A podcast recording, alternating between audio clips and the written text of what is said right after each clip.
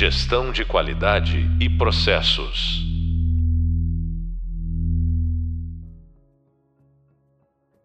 Olá, bem-vindos ao podcast da disciplina Lean e Melhoria Contínua de Processos. Sou o professor Cláudio Parra de Lázari e no podcast de hoje vamos falar sobre benchmarking. Para falar sobre esse assunto, nosso convidado de hoje é Luiz Tadeu Cavalheiro. Luiz é Agile Coach na Magazine Luiza.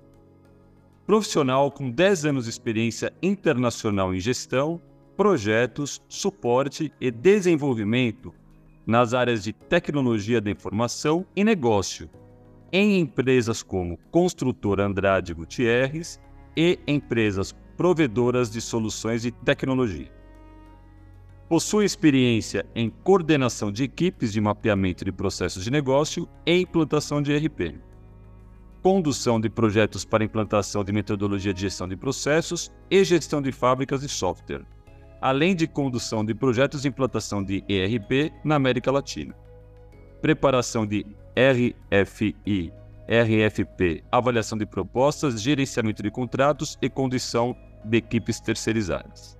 Além do controle de orçamentos OPEX e CAPEX, com profundos conhecimentos das metodologias PMI, ABPMP, ITIL, COBIT e Scrum.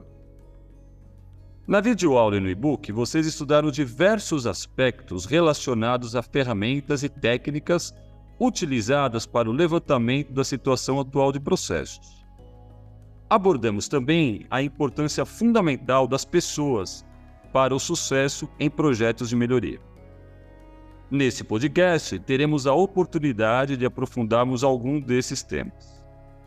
Luiz, Inicialmente, muitíssimo obrigado por estar conosco nesse podcast para compartilhar os seus valiosos conhecimentos.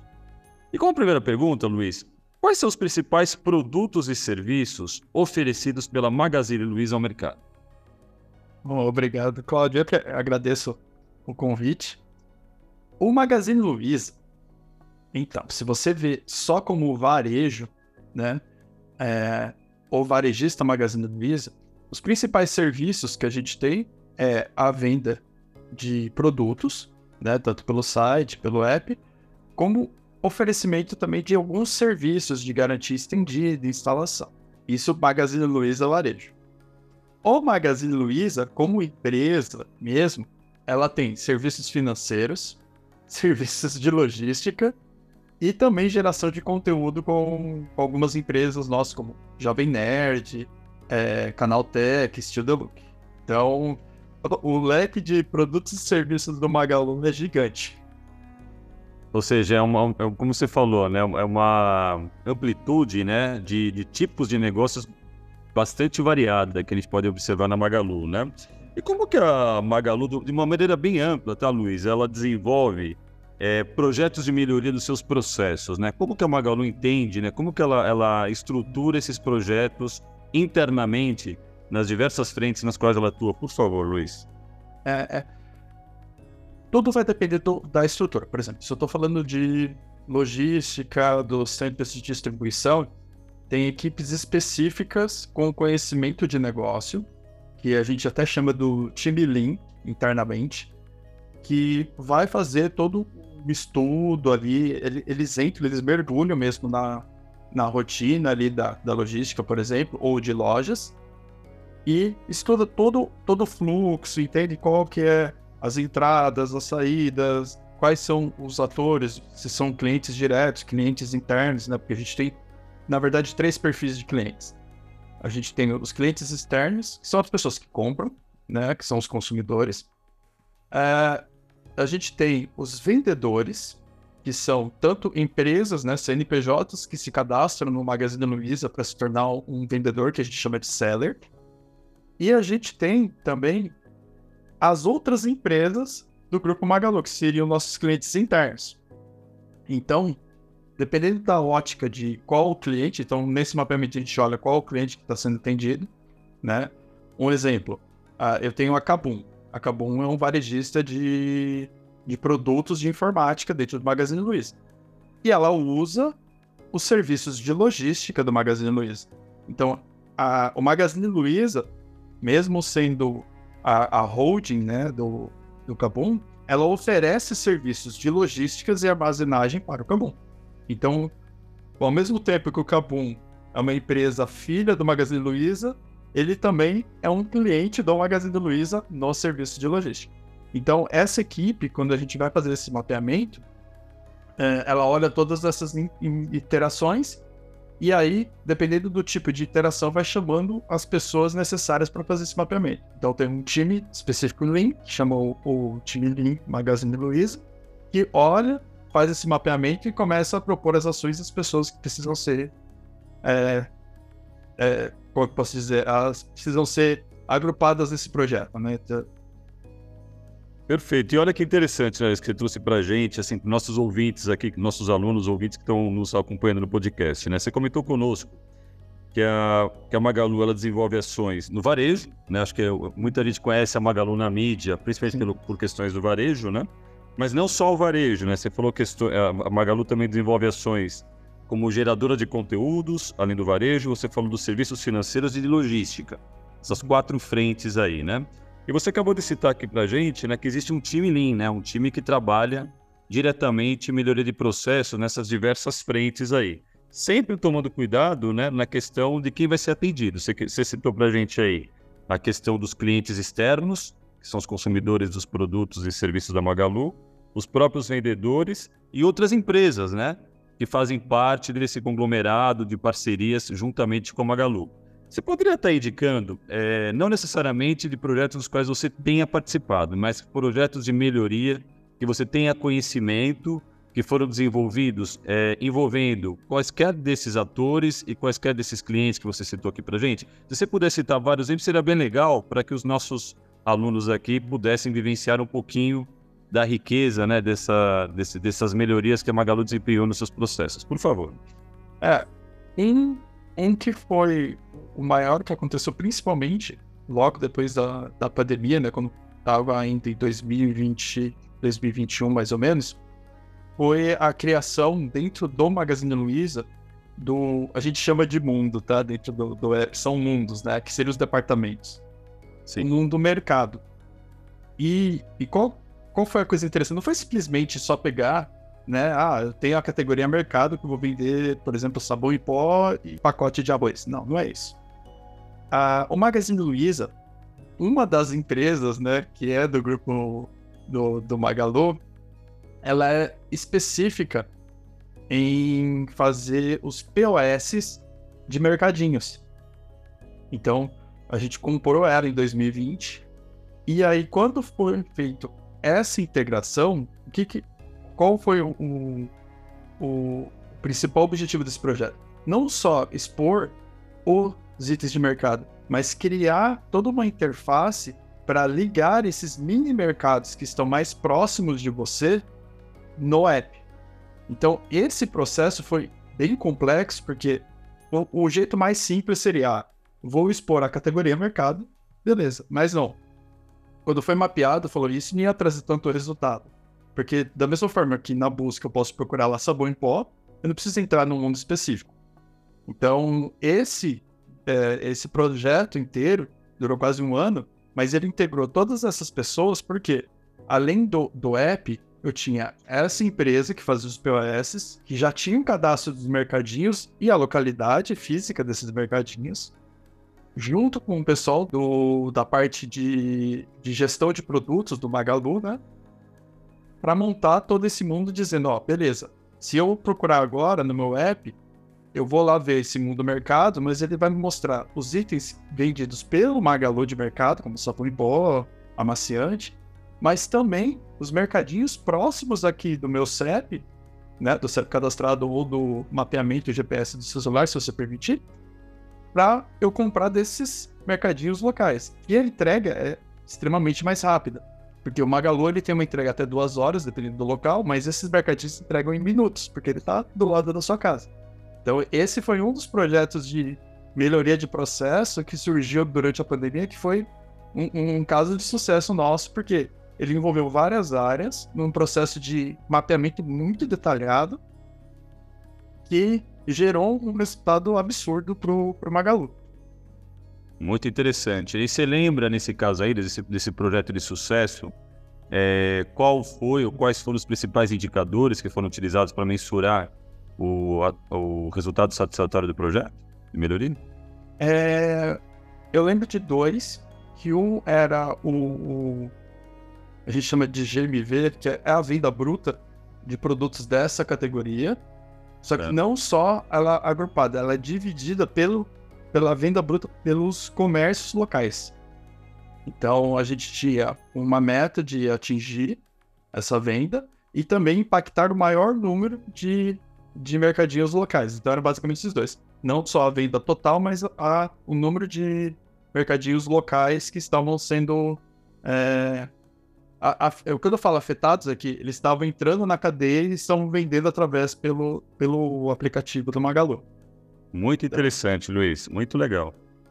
Um projeto interno que a gente fez foi uh, até a mudança da nossa metodologia, mas é, foi totalmente interno, olhando times de, de tecnologia, que a gente gerou uma nova forma de trabalhar com esses times. Só, só para você ter uma dimensão, né? Hoje, o, a área de tecnologia do Magalu, que a gente chama de Luiza Labs, tem por volta de 2 mil pessoas. A gente está dividido em mais de 300 times. Então, é, essas duas, duas mil pessoas e 300 times, é, cada um tem um jeito e tem uma performance diferente de trabalhar, tem, tem uma forma. E aí, um projeto que foi interno nosso foi qual, como a gente pega as melhores práticas de 300 times e transforma num book de melhores práticas para qualquer outro time também se espelhar nessa, nessa melhor prática e melhorar o seu desempenho. Então, esse também foi um outro que Uh, não foi tão grande quanto no mercado, que é a externo, mas ele movimentou basicamente essas duas mil pessoas e 300 times. Como você bem, bem colocou, né, Luiz? Esse, esse segundo projeto mais voltado ao, ao, ao público interno mesmo, né? Os sim. clientes internos da própria Magalu, né? Uhum, sim. Muito relevante. Luiz, um dos, um dos temas que nós abordamos aqui no nosso, na, na nossa disciplina é a questão das ferramentas da qualidade, né, utilizadas para melhoria de processo. Dentre essas ferramentas, uma delas é o benchmarking, né? uma das mais importantes é, utilizadas né, na, na, questão da adoção de boas práticas, né, das mais variadas formas é, e amplas para que nós possamos melhorar a performance dos processos. Queria ouvir de você o seguinte, Luiz. Ah, fala um pouquinho do que você entende de benchmark, a importância para as organizações e se essa técnica, essa metodologia do benchmark, ela é empregada, ela é utilizada pela Magalu, por favor. É, eu, eu conheci Benchmark faz uns 15 anos, quando eu estava numa das empresas. E a ideia inicial, né, quando eu conheci, foi porque a gente tinha problemas no nosso processo de desenvolvimento e manutenção de software. Então era um processo bem específico de TI na época. E eu achei bem interessante porque a gente conseguiu, através de alguns fornecedores, ter esses dados, né? Mantendo todo o sigilo, né? Porque eles têm outros clientes, mas é, foi interessante porque a gente conseguiu coletar mais de 20 tipos de empresas, TIs de empresas, que trabalhavam de um certo jeito e tinham resultados bons, né? Na época, a gente até usou um, uma métrica de atraso de projeto a, a métrica é, beleza, quanto, quanto tempo de projeto, dos projetos que eles têm mapeados, quantos chegaram atrasados em até 100 dias e até 120 dias. E aí a gente foi olhando esses 20 casos. Desses 20, a gente separou cinco que eram muito mais o, a situação que a gente estava. E aí a gente começou a mapear possíveis uh, planos para a gente para melhorar então, ó, tenho esses cinco que tá na mesma situação que a gente. Eles estão fazendo basicamente as mesmas coisas que a gente. Esses outros 15 aqui estão no nível. Tinha dois que eram um nível muito acima, mas a gente conseguiu colocar como se fosse uma escadinha. E aí a gente foi analisando pontos que a gente precisaria melhorar para chegar até o nível dos dois, né? Os dois mais top, assim, né? E isso foi bem legal porque a gente conseguiu ter um plano de ação durante um ano de trabalhar várias ações a gente não chegou no top lá dos dois, mas a gente ficou ali nos top 10. Então, da situação que a gente estava lá embaixo até o top 10 foi muito bom. Foi nessa época que, eu aprendi um pouco mais sobre uh, benchmark. Hoje, até, dentro do Magazine Luiza, uh, a gente tem esse perfil de olhar o, áreas vizinhas, né? Então, isso é meio por padrão, assim. O, uma das coisas que a gente fala assim: se tem alguém fazendo algo bom, vamos olhar se não dá para trazer para dentro também. Claro, respeitando que tem áreas, cada área tem seu jeito de trabalhar, tem sua forma, tem regras, tem. Tudo bem, você tem que abstrair essa parte, né? Mas assim, existem coisas que são feitas em áreas que podem gerar resultado aqui. Então a gente tem isso por padrão de se alguém está fazendo algo bem feito, dá uma olhada ver se isso não pode ser aplicado, né? A, a gente tem o conceito da simplicidade, que é é simples você ver alguém fazendo, ver se se encaixa ou não. No pior dos casos, não vai encaixar. Beleza, mas você aprendeu alguma coisa, você já viu uma outra forma de trabalhar. Então, isso, isso é bem. É, tá dentro da cultura do, do Magazine Luiza fazer isso. E aí, a gente normalmente a gente separa duas visões, né? De novo, é, a gente tem uma visão externa para concorrentes, então benchmarks de, por exemplo, novos entrantes chineses, né? Shein, é, Alibaba, todo, todos esses chineses que entraram nos últimos anos aqui no mercado brasileiro. Amazon, Mercado Livre, Americana, casas vai. Todos eles, basicamente, têm a mesma estrutura de comunicação com os clientes. Ou eles têm um app, ou eles têm um site, alguns têm loja física, alguns não. Então, para a gente, esse benchmark é muito importante, principalmente com foco em experiência do usuário. Né? Normalmente, é, esses benchmarks externos que a gente faz, o foco é a experiência do usuário. Tanto é que tem equipes de, de user experience, né, experiência do usuário internas do Magalu, junto com as equipes de produtos, né, e vão fazendo vários benchmarks. Aí, com, como posso dar um exemplo, uh, benchmark desde a área têxtil de modas, que a gente tem dentro do aplicativo, uh, da área de tecnologia, e aí vai entrando. E esses, esses benchmarks externos eu não participo muito, mas eu sei que eles acontecem porque normalmente a gente tem uma divulgação dos resultados desse benchmark internamente. Então tem esse tipo.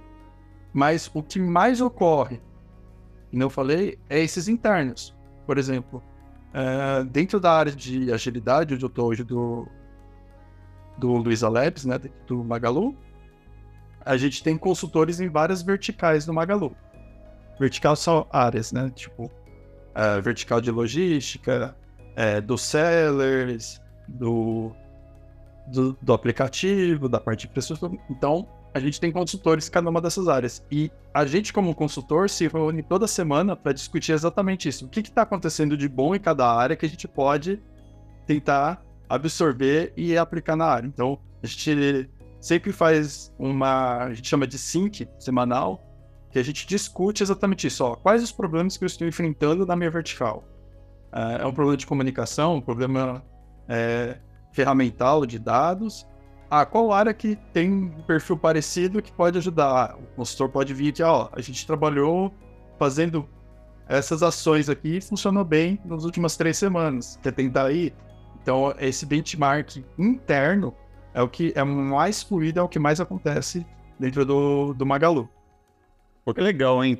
Saber que essa questão do benchmark é entendida pela Magalu como sendo algo da cultura mesmo, né? Que você falou de iniciativas que envolvem a própria organização, nesse, nesses projetos internos que você está trazendo, né? nesses encontros internos, e também o benchmark olhando para fora, né? Ou seja, olhando boas práticas e quem está praticando fora da própria empresa, né?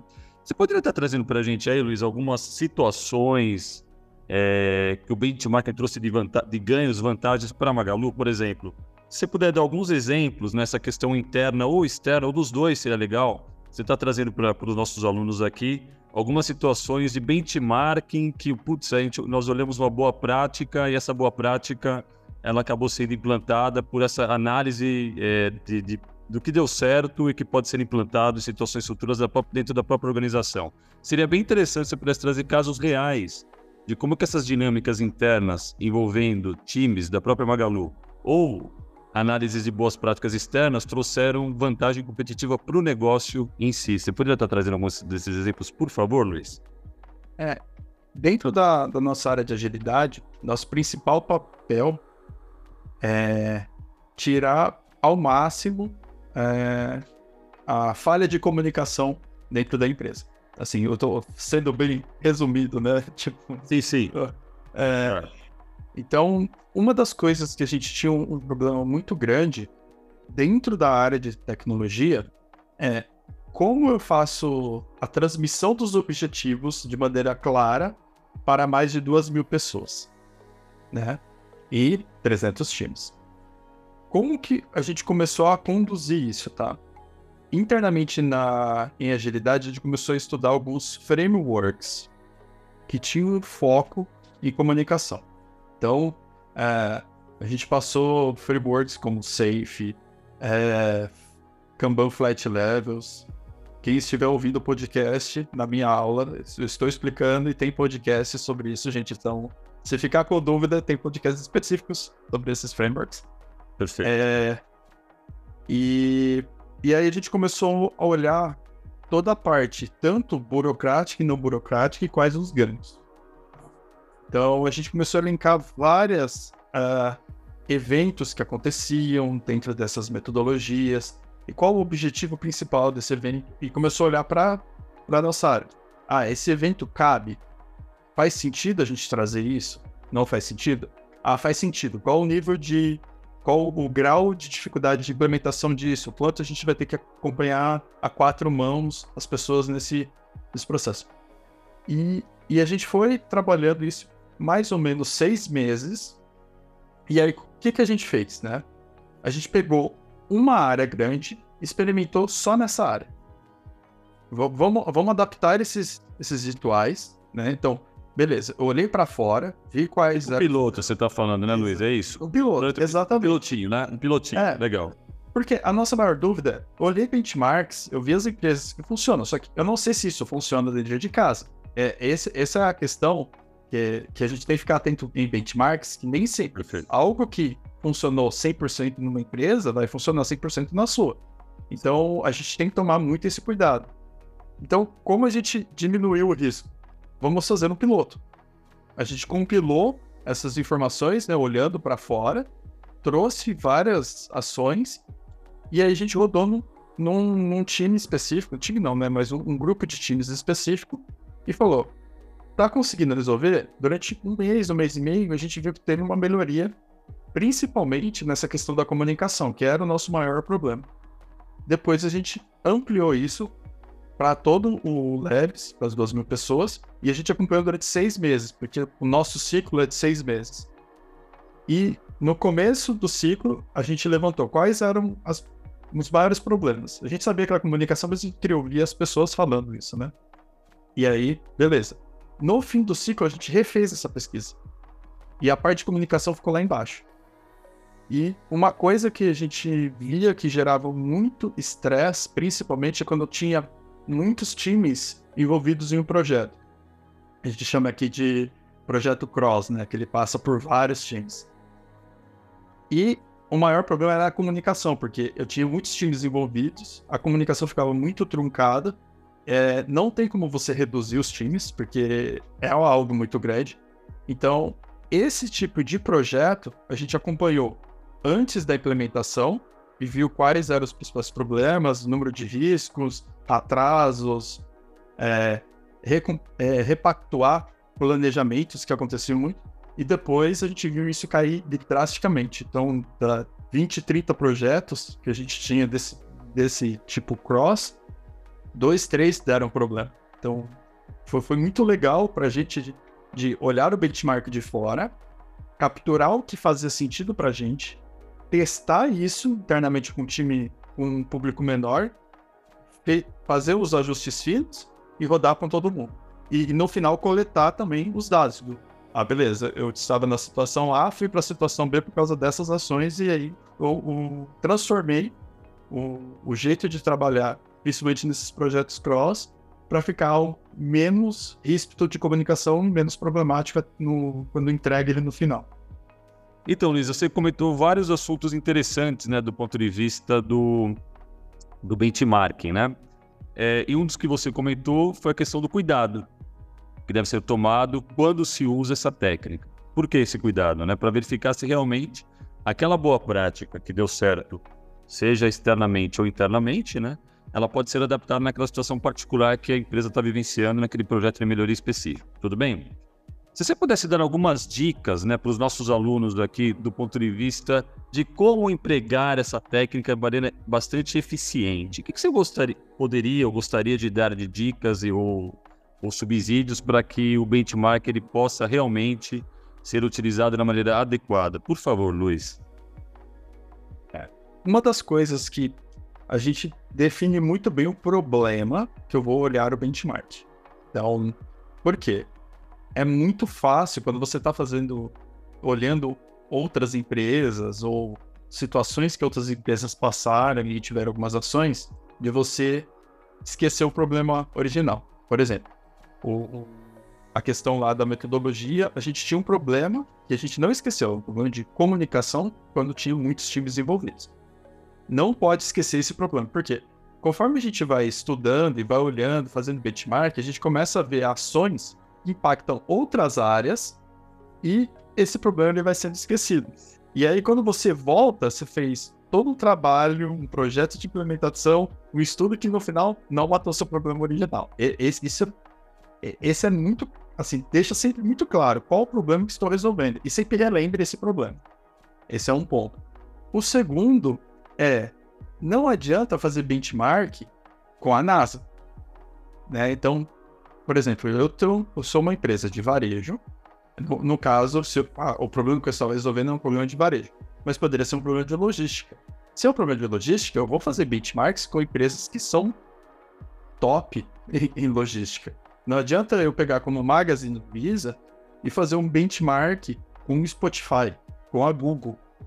Não está fazendo muito sentido, dependendo do problema. Se é um problema de tecnologia, faz. Se é um problema de varejo, não faz. Então, a seleção ali do seu, do, do seu benchmark ou quais, quais os cases que você vai ver é muito importante. Outra dica é: tenha o problema muito bem focado no problema. Selecionei meus players, é, benchmark não é receita de bolo. Então, e nem eu falei, benchmark ele vai te dar um norte, né? Ó, essa empresa fez esses tipos de ações, tiveram esse resultado. Só que a cultura daquela empresa, ela pode ser uma empresa de fora do Brasil, pode ter toda uma cultura e regionalização totalmente diferente da sua. Então você não vai conseguir copiar.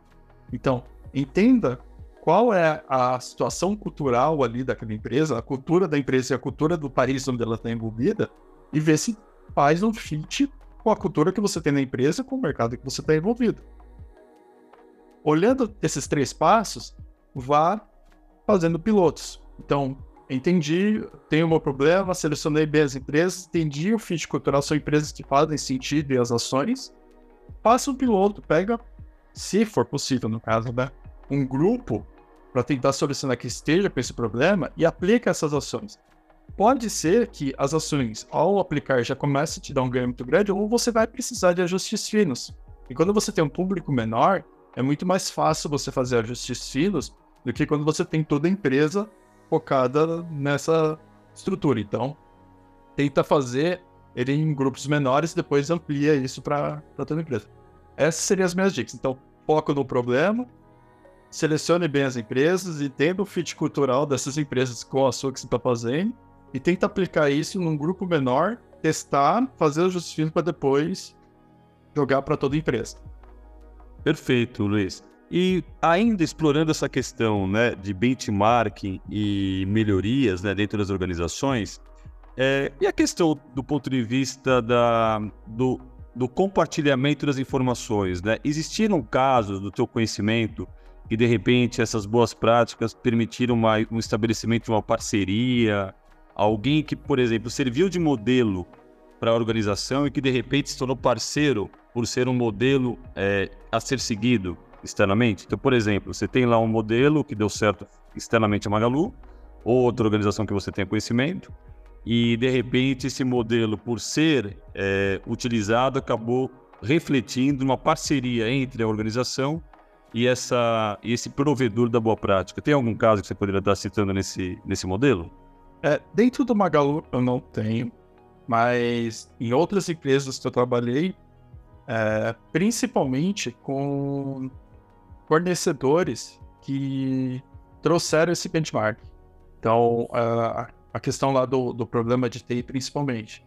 Quando a gente começou a olhar quais as possíveis soluções de outras empresas, a gente viu que tinham fornecedores que eram a, peças chaves nessa mudança. Então, a, a, gente conseguiu fechar parceria com esses fornecedores, não diretamente com, com a empresa, mas com esses fornecedores. É, ou por uma questão do processo que esse fornecedor trabalhava, que auxiliava muito o processo interno da nossa empresa, ou por questões de capacitação de pessoas que esse fornecedor gerava e reduzia muito o risco de dar problema quando a gente implementava sistemas na empresa. Então, uh, o caso que eu tenho é essa, de quando a gente começou a olhar esse benchmark das empresas, a gente, na verdade, mapeou como o valor-chave esses fornecedores. Uh, teve alguns casos de tecnologias aplicadas também, né? então mudança tecnológica, que, que era um impedimento nosso na época, então, a mudança tecnológica facilitou a, gente ter uma entrega melhor, mais rápida, e mudança metodológica, que aí o fornecedor ajudou a gente a implementar. É, mas esses foram os casos assim que, que o benchmark gerou parcerias novas para a empresa. Que no, no, nosso caso a gente nem conhecia que, nem sabia que existia algo desse tipo. Então foi interessante porque quando a gente observou o benchmark porque uma empresa ela entregava projetos com sucesso, a gente viu que a maioria desses projetos tinha esse fornecedor como um, um, um papel chave ali. E quando a gente trouxe esse fornecedor com a gente, fechou parceria com ele, a gente percebeu o porquê. Que é a metodologia, o jeito de trabalhar com os fornecedores, com, com, com os desenvolvedores, toda a parte tecnológica, o apoio que eles davam para a gente. Então não era só, eu só estou comprando software. Não, eles davam apoio de manter esse software dentro de casa da maneira correta. Então, tudo isso fez essa, essa ligação, a gente conseguiu ter novas, uh, novas pessoas, né? No, no, novas ligações entre empresas por causa do, do benchmark. Maravilha. Depois de tanto conhecimento né, que você nos trouxe quanto ao benchmarking, só temos a agradecer, viu, Luiz? Agora eu queria ah, ah, expandir um pouquinho nessa conversa, porque essa nossa disciplina aqui, ela, tá, a disciplina que nós estamos é, fazendo parte aqui é Lean Melhoria Contínua de Processos, né? Que os nossos alunos estão cursando aqui comigo. E, como o próprio título diz, nós falamos muito do Lean, né? E outras diversas é, técnicas, ferramentas, metodologias para melhoria de processos.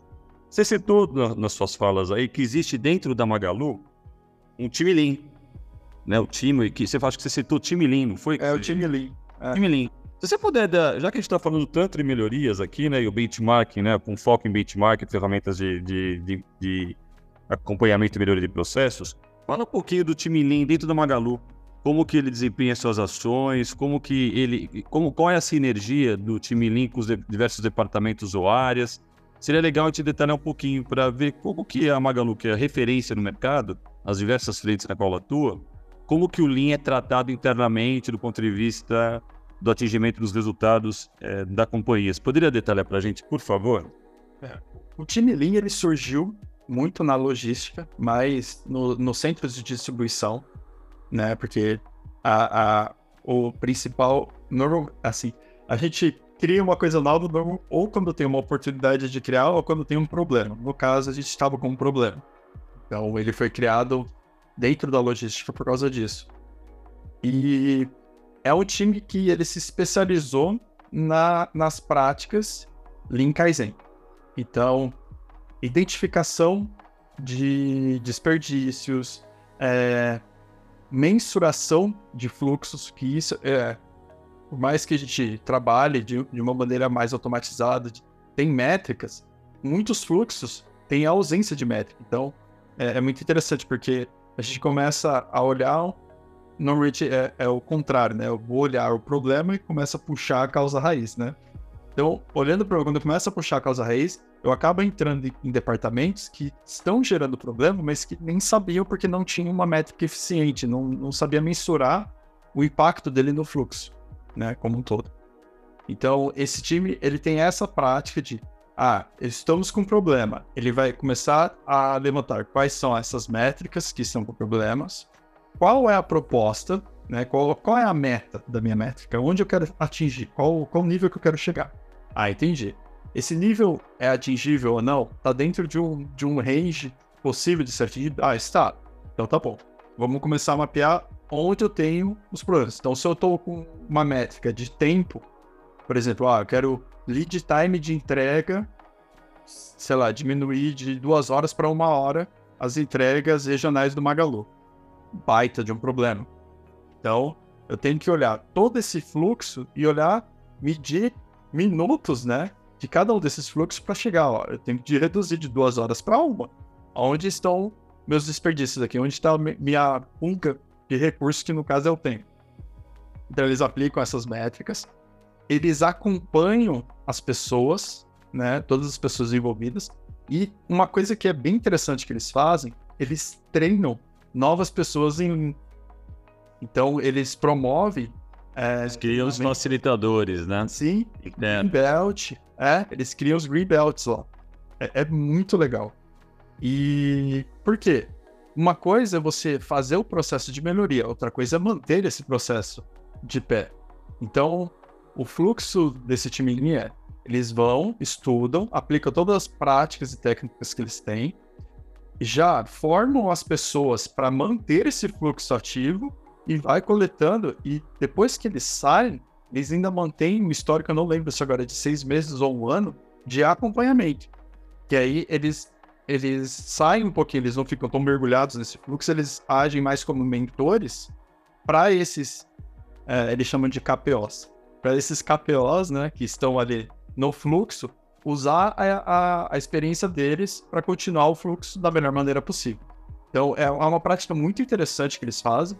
Hoje a gente tem um time, se eu não me engano, o time acho que são 10 pessoas só. É, é bem enxuto. E, e, eles trabalham com vários projetos. Assim, é, é, muito interessante. Tanto dentro da logística, como centro de distribuição, como lojas. E eles estavam entrando agora também nos fluxos de escritório, que a gente chama. Que é a parte mais de back-office, né? Financeiro, contabilidade, recursos humanos. É, é bem interessante o, o trabalho deles. Que legal saber que o Lean é tratado de maneira tão séria, né? E tão comprometida dentro da Magalu. E é muito interessante, né, Luiz? Que você trouxe diversos temas aqui nessa fala do Lean que nós tratamos dentro da disciplina. Então, nós fala, você falou desperdícios, desperdício é um tema que a gente aborda bastante na disciplina. Fluxo de processos também nós abordamos na disciplina. Métricas, né, indicadores e metas, nós tratamos disso dentro da disciplina também. Identificação de causas raízes, né, que você também citou aqui, é um tema que também te atua. E a questão do treinamento e capacitação. Nós temos uma, um módulo aqui dentro dessa disciplina falando da questão das equipes, né, das equipes de melhoria contínua, liderança, etc. Então, muitíssimo legal. Luiz, para nós finalizarmos a nossa conversa, você gostaria de dar uma mensagem para os nossos alunos, nossos ouvintes aqui, na sua mensagem final, por favor? continue estudando, porque isso não é uma coisa que aprende uma vez e acaba. Você tem que estar sempre se renovando. É, e tomem muito cuidado com os benchmarks, que é uma ferramenta muito poderosa, mas também pode ser uma arma destruidora. Cuidado. Tomem muito cuidado, porque, como eu falei, a cultura na qual você está envolvida provavelmente é diferente da empresa que você está no benchmark. Então, tenha esse trabalho de entender e fazer essa tradução de cultura do, e dos processos que você estiver fazendo benchmark e continue estudando. É, é, não dá para parar mais. Pois não estamos num mundo que a gente já tem todo o conhecimento hoje. Tá, tem que estar tá sempre renovando. Maravilha, Luiz. Muitíssimo obrigado por sua valiosíssima participação no podcast Benchmarking e por compartilhar seus valiosos conhecimentos conosco. Convido todos para participarem do próximo podcast, que será sobre levantamento e priorização de causas raízes de problemas.